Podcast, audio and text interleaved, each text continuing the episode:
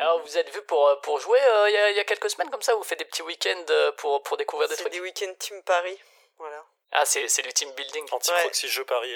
Ouais, du coup, vous avez joué à quoi?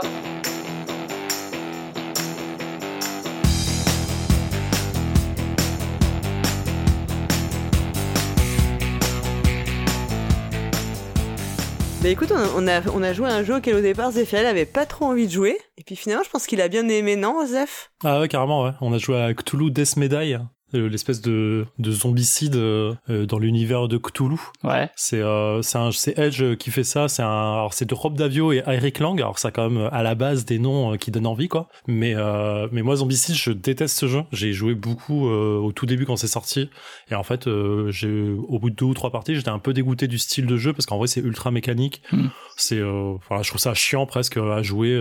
c'est vraiment en plus la perversion du joueur alpha en coopératif où les gens font rien à part écouter ce que on doit faire. Et du coup, j'avais euh, j'avais un mauvais a priori sur euh, sur ça. En plus, dans l'univers Cthulhu euh, que j'affectionne particulièrement, je me dis ok, ça va vraiment. En plus, les jeux sur Cthulhu, il y en a beaucoup trop qui sont vraiment à chier, enfin que je trouve assez mauvais, pardon. Et du coup, celui-ci, en fait, pour moi, il était rentré dans la liste des ok à ne jamais toucher. J'ai des potes qui m'en ont beaucoup parlé, qui m'ont dit non mais c'est bien et tout, mais j'étais pas du tout accroché au truc. Et effectivement, Paul Garam l'a vendu un peu en disant non non mais j'ai jamais joué, mais il paraît qu'elle est super bien. Il y a des très bons retours dessus. Je dis ok bon, testons. On a une heure à perdre dans la journée à un moment forcément quoi. Et et ben putain, ça a été une claque, mais euh, ça a été un retour de tentacule, quoi. C'est vraiment ouf, quoi. Euh, en fait, c'est vraiment un zombicide, mais c'est un vrai bon zombicide. C'est-à-dire que c'est euh, c'est dynamique, euh, c'est euh, c'est c'est pas retort du tout. Tu te fais pas chier en termes de, de trop de séquences de jeu. T'as trois séquences de jeu par joueur et c'est super rapide. T'as des persos qui sont vraiment forts. Et en fait, c'est euh, c'est un peu c'est vraiment scénarisé. C'est pour ça qu'on retrouve Davio. C'est coop aussi, hein. Oui, coop. Ouais, complètement coop.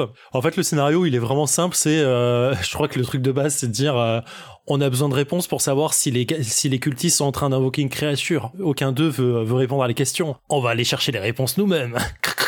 ok, c'est ça, c'est trop bien.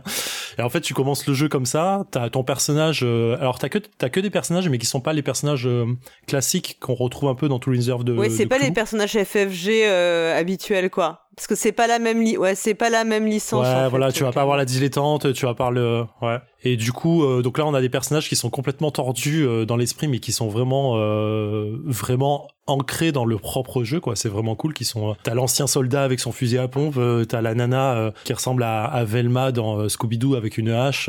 c'est vraiment que des trucs comme ça. T'as la petite fille avec sa poupée et qui jette des boules de feu, un peu comme dans League of Legends. Et du coup, en fait, on se place là et en fait, la séquence de jeu, elle est super simple. C'est tu t'as un déplacement de deux ou trois, tu tu peux attaquer et tu lances autant de dés que de, que ton attaque de base qui va augmenter au fur et à mesure du jeu, au fur et à mesure que tu prends des points de folie dans la gueule. Et, euh, et en fait, plus le jeu t'en met dans la gueule, plus tu lui en mets dans la gueule. Et c'est tout. Mais en vrai, il y a ça vraiment. Ça équilibre un peu, ouais. Ouais, ouais, ça s'auto-équilibre de ouf. Et euh, on a fait on a fait deux scénarios, je crois, euh, Paul Gara. Ouais. Et à chaque ouais. fois, on a, alors on a perdu à chaque fois, mais vraiment sur un cheveu, quoi. C'est vraiment. Un coup, quoi. Ouais, c'est un coup près, on perdait. Et, et franchement, quand le grand Cthulhu arrive au premier scénario, putain, tu lui mets des, euh, des 10 ou 12 points de dégâts dans la gueule. Waouh, t'es content, quoi. Tu fais, ah, voilà, mon gars, viens de battre un peu. et, euh, et c'est pas trop ce que tu dis à Cthulhu en général. Exactement ce que t'as envie de dire tout le temps, mais que t'oses pas, tu vois, parce qu'en vrai, euh, ouais, c'est pas. T'es obligé de courir plutôt. Et en vrai, là, ça fonctionne super bien. Il y a une bonne dynamique de jeu. Euh, il y a pas trop d'effets alpha. Bon, là, on était que deux, et puis on, avec Paul Garant, on s'entend quand même très bien, donc ça, ça marche super bien sur, sur le côté coop. Donc on, on se donne des conseils, on, on, on, on s'écoute bien. Mais même sans ça, je pense que le jeu est tellement fort, dans le sens, euh, t'es tellement puissant que tu peux pas faire trop d'erreurs de jeu. Euh, tant que tu butes un monstre, bah ça marche. Tant que tu fais euh, marcher le scénario en allant chercher les indices ou trucs comme ça, ça fonctionne aussi. Et en vrai, t'as que ça à faire. T'as que deux options euh, de jeu. De, euh, en, au début du jeu, on te donne une folie qui en général est euh, négative, mais que tu peux assez facilement tortiller pour devenir un peu positif euh, dans ton sens. Euh, moi, j'avais au début une folie qui me faisait déplacer forcément dans la case chez la case de quelqu'un ou qui faisait ramener quelqu'un ah oui. sur. T'avais la codépendance. Voilà, c'est ça. Et en fait, quand ça se déclenchait, bah, en vrai, ça nous arrangeait plutôt pas mal. En fait, c'est ça permet quelqu'un de se déplacer rapidement, ça permet de sortir d'une situation un peu chiante. Et du coup, tu arrives à twister un peu les choses. Et si tu le fais mal, bah ça, ça, tu prends vraiment cher. Mais si t'arrives à comprendre un peu comment le jeu fonctionne euh, là-dessus, euh, ça fonctionne super bien. Et encore une fois, c'est pas des, t'as pas 12 séquences de jeu en disant, attends, le monstre, du coup, il va se déplacer là parce qu'on se met là, parce qu'il va chercher la plus grosse menace et ainsi de suite. Là, c'est un deck de cartes et du coup, euh, tout est aléatoire. Et du coup, ça, ça enlève énormément de, de poids, de réflexion pour rien. Vraiment, c'est super bien Ouais, fait. t'es pas essayer d'optimiser, quoi. Tu peux pas trop optimiser, donc trop perdre de temps à réfléchir comment optimiser. Ouais, quoi. voilà, tu, tu, tu perds cet aspect de euh, je, je veux contrôler les monstres avec euh, avec le jeu. T'as plus besoin de le faire. Euh, moi, c'est ce c'est un, c'est une mécanique qui me fait vraiment euh, vraiment chier. Hein. Clairement, je peux je peux le dire comme ça dans dans Zombicide et dans tous les jeux du genre. Euh, c'est chiant en vrai. C'est c'est que tu passes plus sur le côté euh, tactique qui est pas vraiment une tactique, Hmm. alors qu'en vrai, ça devrait être un jeu un peu fun. T'as des zombies, t'as des t'as un fusil à pompe, ça comme ça. un- ça devrait être, un- ça devrait. y a- des fois dans Zombicide ça marche. Il y a un côté cinématographique dans certaines scènes, Ouais. mais c'est trop rare quoi dans Zombicide. Et c'est vrai que moi je trouve que même les scénarios de base ils sont beaucoup trop longs et, Ah c'est ouais. répétitif, euh, zombie. Ouais, c'est répétitif.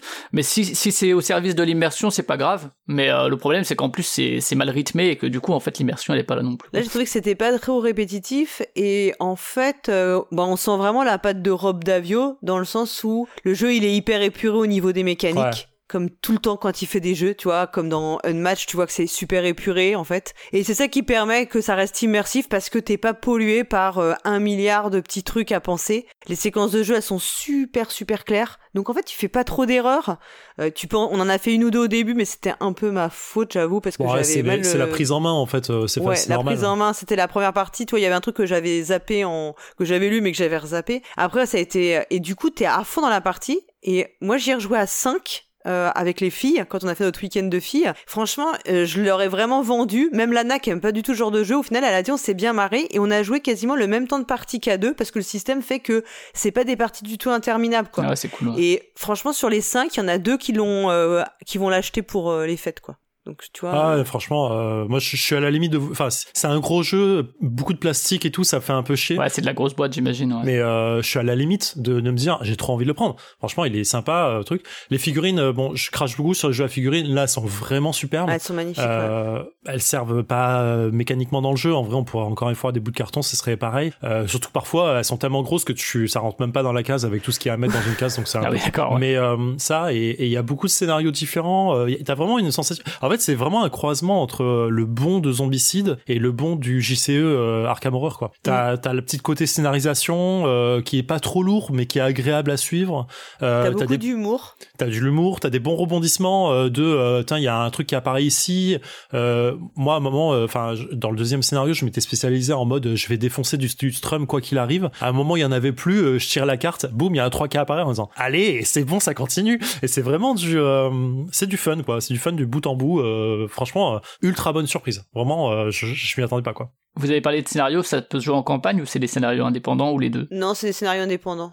Ouais, c'est indépendant. T'as une petite vu, hein. campagne. euh, ouais, euh, c'est ça fait ça fait campagne. T'as saison 1, euh, épisode 1, épisode 2, épisode 3. euh, ça fait genre, mais à la fin de chaque scénario, tu vas aller euh, défoncer un, un grand ancien, quoi. C'est trop bien. Parce qu'en fait, t'as des scén- dans la boîte de base, t'as six scénarios et t'as deux, deux grands anciens. Mais en fait, tu peux les complètement tout mélanger. Ouais. En fait, Ah tu ouais. peux toujours mélanger tes scénarios avec les grands anciens. Et comme t'as une, paquet- une partie des cartes et des ennemis qui sont liés au scénario et une pa- partie des cartes et des ennemis qui sont liés au grand ancien, même si tu, si tu remélanges, ça te re, ça te re- comment dire, ça Ça te un nouveau deck, quoi, et un nouveau scénario, quoi. Ouais, ça te refait une, une nouvelle, ça va, ça va changer quand même un peu ta partie, quoi.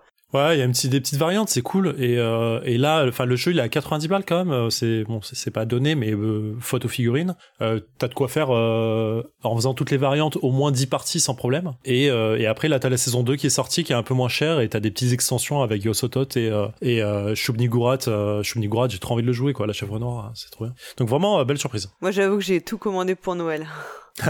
j'ai fait le all-in de ce qui restait, quoi. Ouais, ouais, du coup, euh, Rob Davio, euh, Eric Lang, voilà, euh, c'est- des dons qui trompent pas là-dessus, mais euh, je suis content que, que, que Paul Karam ait forcé un peu à y jouer. euh, pour le coup, j'aurais été triste de, de passer à côté. quoi. Je peux dire que quand il m'a dit à la fin de la première partie, c'était le samedi, il m'a dit bon demain on y rejoue. Ah ouais. Je me suis dit ouf parce que je me suis dit s'il m'avait dit c'est vraiment de la merde et tout, tu nous as fait, on a perdu trop de temps, c'était nul, j'aurais vraiment été un peu dégoûtée. Et là ça m'a fait vraiment, euh, j'étais hyper contente que parce que moi je m'amusais bien, je me suis dit j'espère que on est, c'est pas moi toute seule quoi. Ouais, le fun des persos, il est trop cool. Euh, Après, tu regardes tous les persos, tu fais Oh, mais celui-là, il est fumé, c'est trop bien, j'ai envie de le jouer.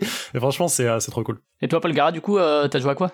Et ben alors, euh, pas avec Zéphiriel parce que je voulais lui faire euh, jouer au jeu, mais on n'a pas eu le temps. On a fait pas mal d'autres choses. On avait des grands anciens à massacrer.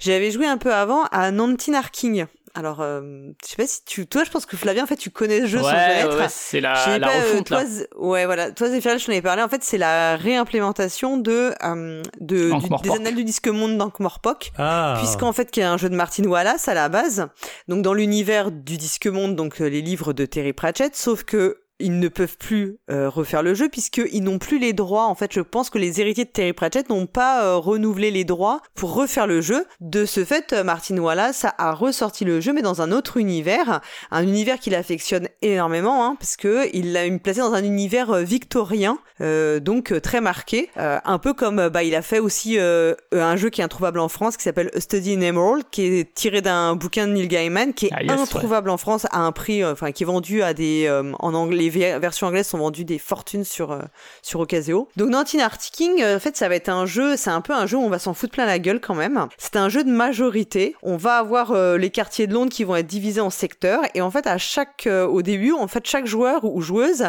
a un un personnage, enfin oui c'est ça, un personnage qu'il incarne qui est secret et son personnage lui dit comment il gagne la partie. Et en fait on a tous une, euh, une façon de gagner différente. Donc par exemple moi ma partie j'étais Sherlock Holmes et euh, je gagnais si on vidait, si personne n'avait gagné avant qu'on vide le deck de cartes. Parce qu'en fait, ça va être un jeu de cartes. Donc voilà. Donc moi, j'avais intérêt à ce qu'on euh, bah, fasse défiler les cartes le plus possible. Et il y en a qui vont avoir, euh, qui vont gagner s'ils ont tant de bâtiments qui ont été placés euh, dans Londres, ou tant de personnages où ils contrôlent tant de quartiers, etc., etc. Donc ça, on le sait pas. On a une main de X cartes, je crois que c'est 5 cartes, mais je suis plus, je suis plus sûr à 100%. Et en fait, à ton tour de jeu, tu joues une carte. Et en fait, tu, tu appliques les effets de ta carte. Ta carte, elle peut dire, tu poses un, un mec dans un quartier, euh, il va falloir payer, tu vas construire un bâtiment, tu vas pouvoir tuer quelqu'un, tu vas pouvoir piocher une autre carte, rejouer, etc., etc. Et en fait, euh, tu, c'est d'une simplicité, mais, mais vraiment, euh, moi j'ai trouvé ça hallucinant que ce soit aussi simple. Enfin, je,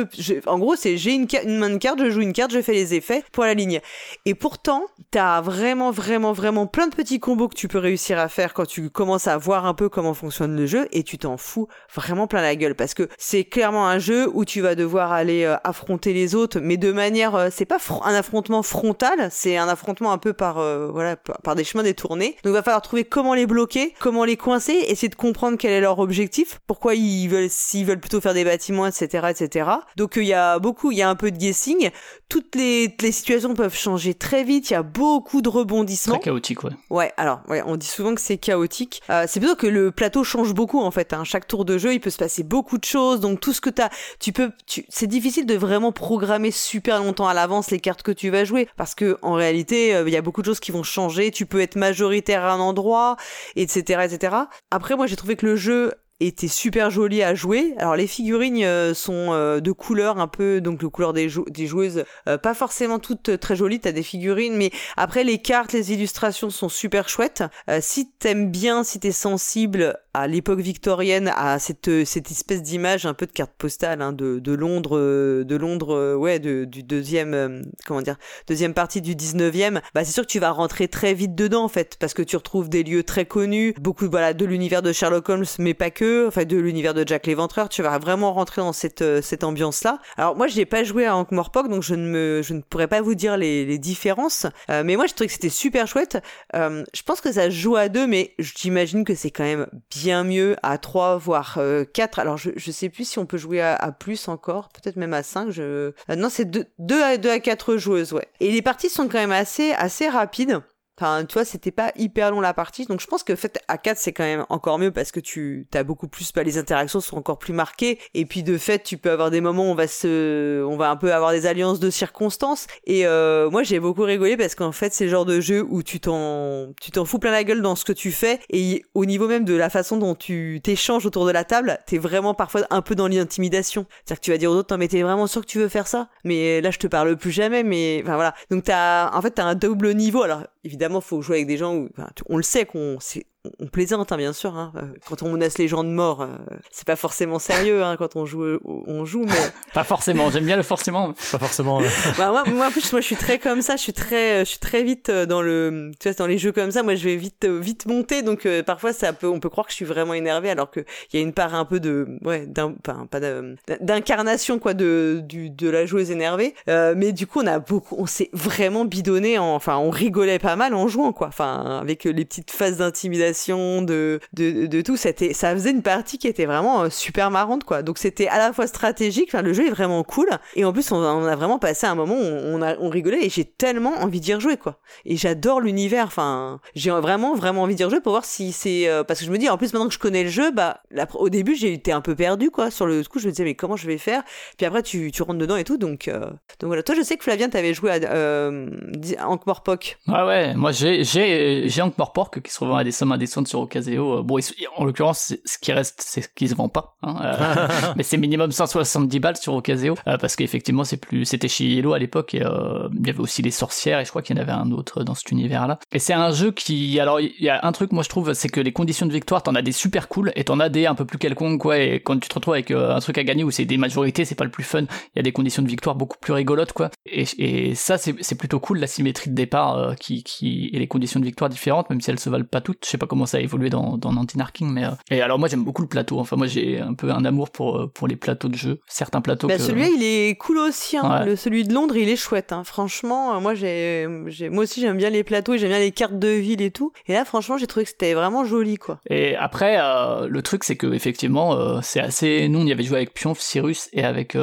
ça devait être la femme de Cyrus. Et c'est vrai que c'est très chaotique, c'est-à-dire que d'un tour à l'autre tout peut bouger et puis finalement bah, viser ton objectif en fin de partie c'est délicat parce que ça peut se jouer sur les derniers tours et tout. Et mais tu l'as dit, c'est vachement simple, ça doit être un des Wallace les plus accessibles. Et surtout, euh, ce chaos-là, en fait, euh, pour le coup, moi je trouve qu'il est très représentatif dans Morpork. Euh, je sais pas si vous avez lu l'un et l'autre Pratchett. Un petit peu, ouais, pas, pas, pas tout. Moi j'aime pas Pratchett, donc c'est un peu dur, mais j'ai joué à Morpork, donc je vois complètement. Ah, en plus tu y as joué, ouais. Et je trouve que du coup, il y a vraiment du propos de rendre ce jeu complètement chaotique parce qu'en vrai, Morpork c'est le bordel, quoi. Enfin, dans cette ville-là, c'est complètement le bordel, donc ça a du sens que le jeu représente ce, ce, ce chaos et que effectivement bah t'es pas là à pouvoir contrôler tout ce qui va se passer et puis euh, que les quartiers soient bien rangés etc c'est pas Ankh-Morpork en fait. Alors après par rapport à Nantinarking bon bah voilà le Londres de cette époque là je pense que c'était aussi un peu un peu le Bronx. Euh, enfin c'est pas le Bronx du coup mais voilà. Mais euh, et, et, et, du coup ce, ce ressenti de jeu je trouve que ça a du sens par rapport à la thématique du jeu et ce qui fait que moi c'est un jeu que je défends pas mal aussi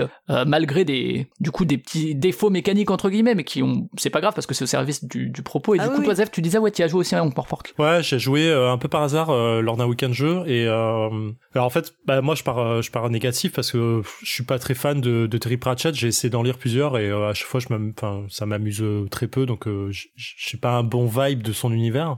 Mais du coup, c'était très représentatif. Effectivement, c'est du bordel tout le temps, c'est du chaos. Moi, je suis pas très fan de ce genre de jeu chaotique où, bah, effectivement, il y a un gros déséquilibre déjà de base sur la pioche de cartes que tu vas avoir. Parfois, t'as juste pas les bonnes cartes. c'est les autres qui vont vraiment piocher les cartes qui, qui font du mal. Ton, ton objectif de jeu, il est complètement aléatoire, donc effectivement, moi j'avais un objectif de jeu où il faut, euh, comme tu disais, avoir certains secteurs de, de, de la ville. Ouais, c'est pas les plus fun. Ouais. Bah c'est pas fun et surtout c'est super difficile. En vrai, euh, tu, te fais, tu, te fais, bourriner à chaque tour euh, et en vrai t'as pas l'impression de, de, de, fonctionner et, et, ce genre de chaos où tu dois essayer de contrôler le chaos. Enfin moi je suis pas le ten finger quand j'y arrive pas du tout et du coup c'est un peu, pour moi c'est un peu difficile et je passe pas un très bon moment et d'autant plus si l'univers me parle pas plus. Je pense que là Nancy Narking j'aurais plus accroché à l'univers victorien, ouais. un peu victorien ouais euh, là-dessus. Mais euh, je pense que j'aurais pas plus aimé euh, ce genre de jeu un peu trop un peu trop chaotique. Même si je te rejoins que sur le plateau alors là je le vois pas trop parce que je regarde les photos mais sur le plateau de Ankh Port il est magnifique. Enfin c'est un c'est un design un peu ancien pour le coup mais putain il y a une gestion je trouve de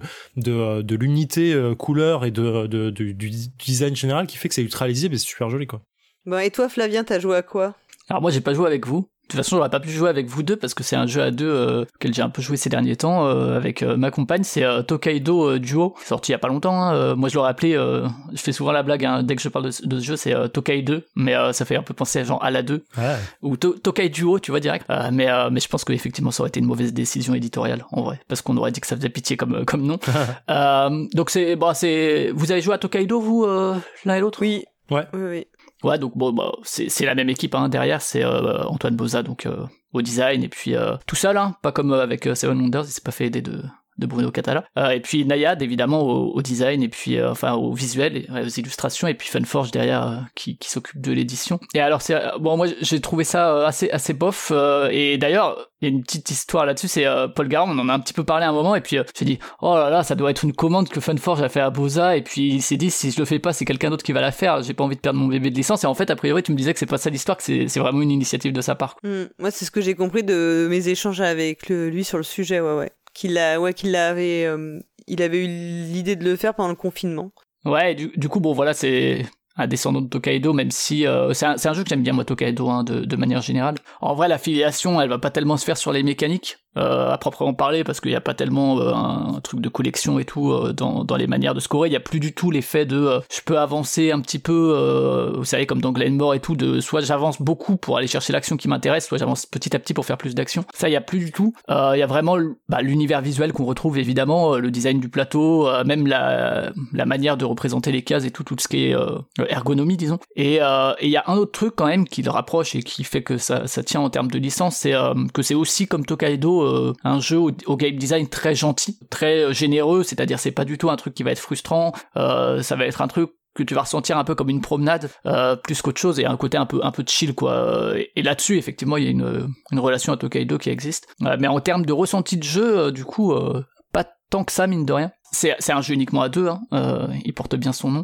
Euh, comme il y en a, il y en a eu beaucoup des très bons jeux à deux, et du coup c'est vrai que moi j'aurais du mal à retenir celui-ci ou à conseiller celui-ci plutôt qu'un autre, quoi. J'aurais d'autres à recommander avant celui-là, quoi, parce que c'est vrai qu'il y en a beaucoup. Euh, bon, il y a District Noir qui est pas du tout dans la même philosophie, mais voilà, qui est, qui est vraiment pour moi beaucoup beaucoup mieux. Bestiole en guerre, qui est encore un autre style, mais même un, un Jekyll versus Hyde, un botanique pour reprendre un peu plus ancien. Voilà, c'est. Mais, mais, dans les jeux à, à, deux qui viennent d'un jeu multi qui ont été adaptés. bah il y a Splendor qui est sorti là, mais que j'ai pas joué. Mais... Ouais, il y a Splendor, il y a, y a quoi Il y a, y a Seven Wonders euh, et, celui-là, c'est tout Sans doute pas, euh, mais, mais, ouais, peut-être. En tout cas, celui-là, voilà, c'est une grosse licence quand même. J'ai vraiment que ça en tête. Après, je, vais me gourer, mais. Euh, hmm.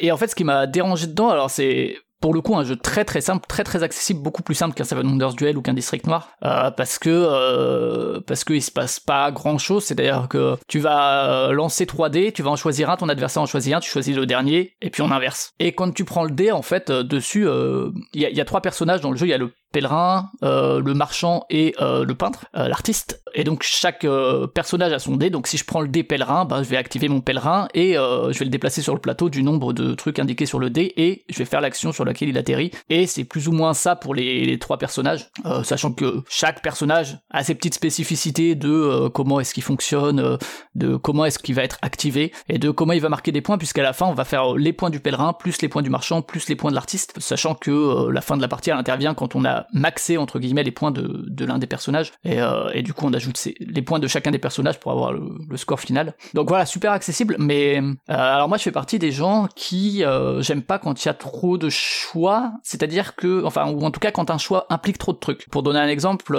Acropolis j'ai pas accroché parce que je trouve que enfin je, me, je me, bloque moi-même parce que je me dis ah mais si je fais ça ça veut dire que plus tard je vais pouvoir faire ça etc. Donc j'aime pas quand il y a trop d'ouverture. Mais à contrario là je trouve que c'est trop petit en termes d'espace de choix, puisque en fait le seul choix, c'est euh, dans le premier dé que je vais prendre. Euh, après, ben l'autre va m'en laisser un dernier, donc euh, voilà, je choisis mon premier dé et puis derrière, ben j'ai pas j'ai pas d'autre choix que ça puisque j'ai juste à déplacer mon personnage et à faire l'action qui est indiquée. J'ai vraiment l'impression et c'est ce que je disais du côté que c'est un game design très généreux, très gentil, sans que ce soit ni péjoratif ni, ni quoi que ce soit. Un game design gentil, c'est juste une façon de, de proposer un jeu quoi. Mais c'est vrai que du coup j'ai trouvé ça assez peu gratifiant parce que j'ai l'impression que déjà parmi les quelques choix que j'ai, ben, il y en a un qui est plus évident que les autres, assez vite. On l'identifie assez rapidement, donc bah je vais prendre celui-là évidemment quoi. Et puis l'action elle est pas non plus passionnante. Et puis bah derrière après je prends le dernier dé et puis je le fais aussi. Et euh, j'ai vraiment l'impression du coup d'être vraiment pris par la main. Alors c'est d'un côté cool parce que c'est bien d'accompagner et, notamment pour, pour euh, des personnes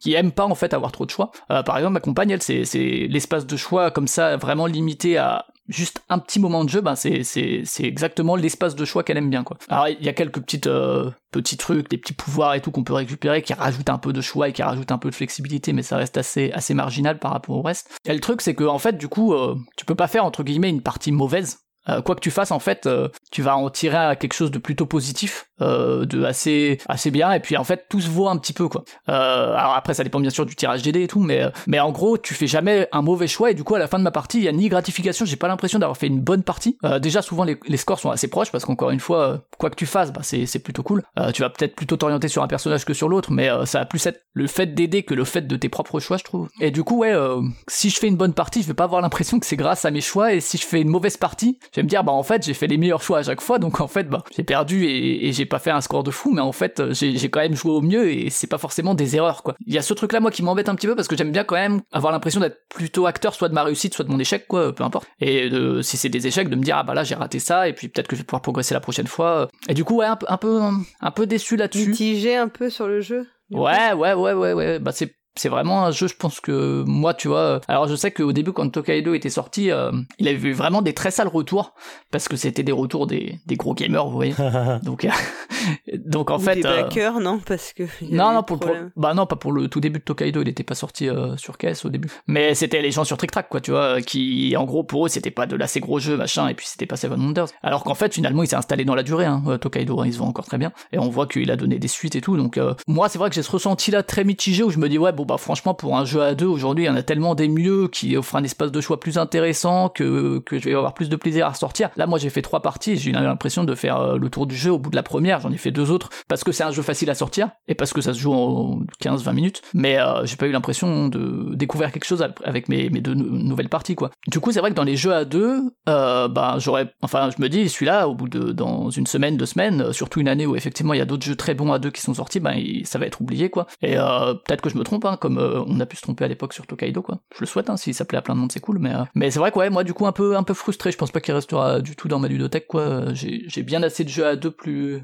que je préfère quoi. Mais euh, bon, voilà, je sais pas si vous, euh, ça vous tentait ou quoi. J'ai pas un grand souvenir de Tokaido. On l'avait testé dans le défaussé au tout début. Je crois que c'est un des premiers jeux qu'on a testé, voire le premier. J'avais, euh, je me souviens avoir bien aimé. J'ai jamais eu l'occasion d'y jouer, mais je me souvenais que c'était un jeu un peu, euh, un peu zen dans le sens, t'as, t'as cette impression que il faut pas, faut pas aller trop vite déjà. Ouais, faut pas se prendre, faut pas se prendre la tête sur le jeu. Faut y aller tranquillement. Il y a pas trop, c'est calculatoire, mais pas trop. Il faut pas trop pousser le truc. Et j'ai l'impression, la façon dont tu en parles là, qu'on retrouve un peu la même mécanique de, bon bah le jeu me donne ça, et en fait, bah suivant ce qu'il me donne, je dois pouvoir essayer de gérer euh, gérer correctement quoi non? Bah en fait j'ai pas l'impression de gérer quoi que ce soit quoi. Je pense je prends ce qu'il me donne. Dans Tokaido je trouve qu'il y avait quand même un peu un espace de choix un peu plus large qui faisait que euh, le résultat de tes actions c'était quand même de ton choix. Alors que là il m'offre tellement peu que j'ai pas l'impression d'avoir à gérer le choix qu'il m'offre parce que j'ai l'impression que le choix euh, ben, un, peu comme dans Seven Wonders Architect je veux dire c'est des choix tellement évidents qu'en fait bah, tu vois pas comment on en ferait d'autres. Ouais, c'est ça. Et en fait, du coup, mon résultat, c'est à chaque fois le meilleur possible dans cette partie, j'ai l'impression. Dans le premier Tokaido, en fait, enfin dans le Tokaido euh, d'origine, c'est surtout que euh,